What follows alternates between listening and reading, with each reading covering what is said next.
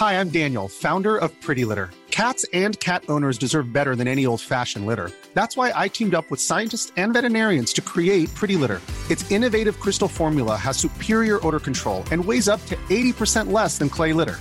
Pretty Litter even monitors health by changing colors to help detect early signs of potential illness. It's the world's smartest kitty litter. Go to prettylitter.com and use code ACAST for 20% off your first order and a free cat toy. Terms and conditions apply. See site for details. Bueno, ahora tengo en la línea telefónica, me da muchísimo gusto saludar a alguien que realmente sabe y sabe mucho sobre eh, pues economía y finanzas y negocios y todas estas cuestiones y me refiero a Valeria Moy, directora del Observatorio Económico México. ¿Cómo vamos, Valeria? Muy buenas tardes, ¿cómo está? Blanca, encantada de saludarte. Oye, Valeria, pues eh, este fin de semana, sobre todo, eh, pues exactamente más bien el domingo a las 5 de la tarde, allá en Palacio Nacional, el presidente de México, Andrés Manuel López Obrador, pues anunció medidas eh, que va a implementar el gobierno federal para combatir los problemas económicos que se derivan de esta crisis, que en estos momentos es una crisis de salud, pero después o ya está pues también afectando y estamos teniendo una pequeña crisis económica que tal vez se va a agravar con el paso de las semanas y de los meses. ¿Tú cómo viste pues este esta, este informe o esta, este eh, pues, eh, planteamiento del presidente López Obrador con su eh, plan para reactivar la economía nacional? Pues mira, Blanca, yo creo que tocas un punto importante.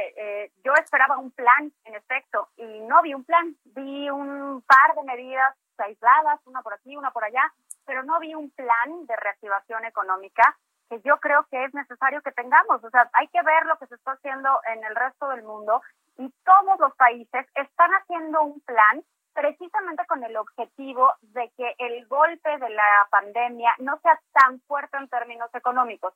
Lo que presentó el domingo el presidente, bueno, en primer lugar ya lo había mencionado en algunas otras ocasiones, y no es parte de un plan, es simplemente un par de acciones. Por ejemplo, están los créditos eh, en el programa de tandas para el bienestar, que se anuncia la ampliación de este programa, donde se darán créditos de 25 mil pesos a pequeñas y medianas empresas.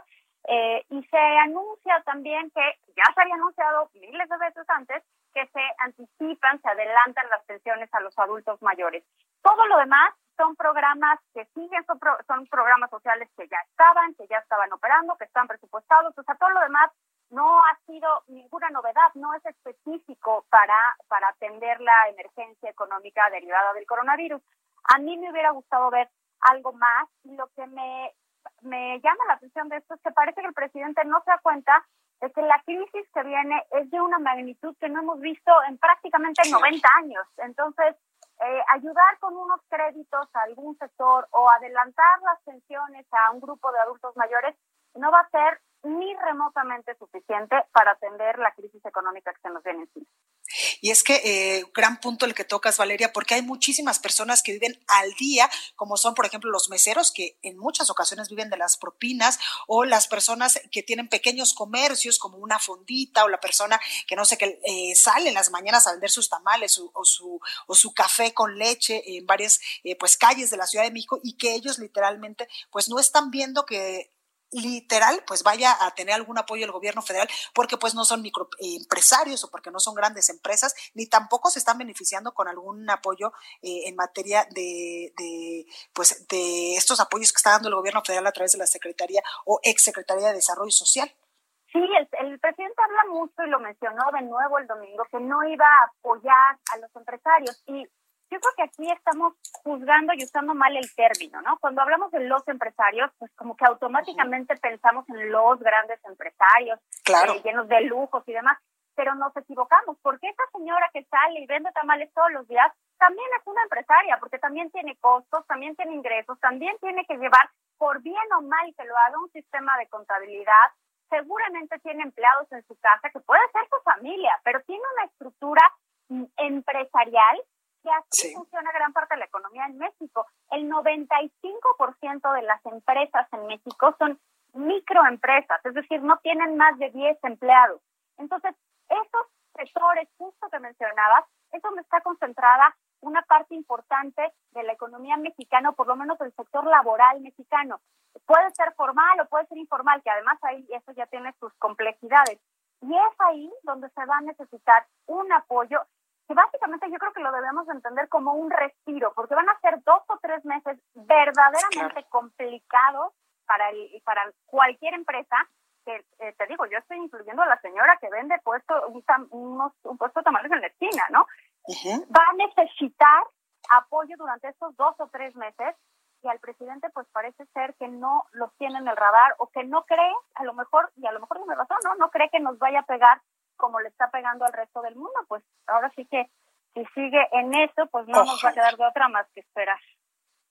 Exactamente, Valeria, también en estas gráficas que ustedes eh, pues nos han hecho llegar sobre este análisis minucioso que hacen en materia económica de cómo nos está yendo en México y cómo le está yendo, por ejemplo, a otros países, me llama mucho la atención pues estas medidas que han puesto otros países para amortiguar evidentemente pues el impacto económico del COVID-19 y aquí nos enlistan por ejemplo Francia, Estados Unidos, Canadá, España y México, donde en estos países europeos, también incluido Estados Unidos y, Canadá, pues hay apoyos a negocios para garantizar préstamos bancarios, la reducción importante de contribuciones al seguro social o el aplazamiento del pago de impuestos que mucho eh, pues han pedido incluso los empresarios. Los empresarios lo que están diciendo es si vamos a pagar, no nos negamos a, pues a dar nuestras contribuciones que nos corresponden, pero denos por favor un respirito o por lo menos déjenos hacerlos en meses posteriores o poco a poquito. Y yo creo que ese, esa solicitud de los empresarios es muy válida, o sea, es un respiro, porque recordemos que además estos meses son los que se tiene que pagar la declaración anual, ¿no? Además de la mensual, la anual. Entonces, si este mes tienes ese respiro, puedes pagar la nómina. O sea, no es que uses los recursos para irte de viaje o para gastar en lujos, por favor, esos recursos se utilizarían para pagar la nómina de las empresas. Exactamente. Y ya más adelante, entonces las empresas se comprometen a pagar los impuestos que les tocan de ley. No están pidiendo en ningún momento que se les condonen impuestos. Están pidiendo una prórroga en el pago de impuestos. Y yo creo que eso debería de ser considerado por el gobierno, tanto a nivel federal como a nivel estatal, un respiro en el pago de impuestos porque si no vamos a convertir una crisis que ahorita es de liquidez en una crisis de solvencia de la cual va a ser mucho más difícil recuperarnos más adelante. Valeria, por último, ya ni hablamos del crecimiento que se pronostica para este 2020, ¿verdad? pues si quieres hablamos, pero vamos a salir deprimidos, Blanca. Pues la verdad es que están todos pronosticando una tasa negativa. Sí. Eh, los menos, bueno, los más pesimistas, para ponerlo así, son Bank of America, que pronostica una contracción de menos 8%, y JP Morgan, que pronostica una contracción de menos 7%. Estas no las hemos visto desde 1932, ¿eh? o sea, recordemos la o sea, para que lo pongamos en contexto, no hemos vivido una crisis de eso, pues prácticamente todos los que estamos vivos ahorita. Pues ahí lo tenemos, Valeria Moy, directora del Observatorio Económico México. ¿Cómo vamos? Muchas gracias por esta comunicación. Al contrario, Blanca, gracias. Me encanta hablar contigo.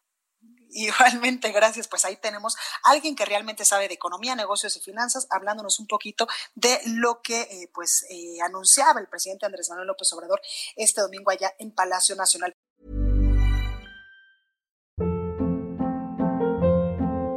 Hold up. What was that? Boring. No flavor. That was as bad as those leftovers you ate all week. Kiki Palmer here, and it's time to say hello to something fresh and guilt-free. Hello Fresh. Jazz up dinner with pecan-crusted chicken or garlic butter shrimp scampi. Now that's music to my mouth. Hello Fresh. Let's get this dinner party started. Discover all the delicious possibilities at hellofresh.com.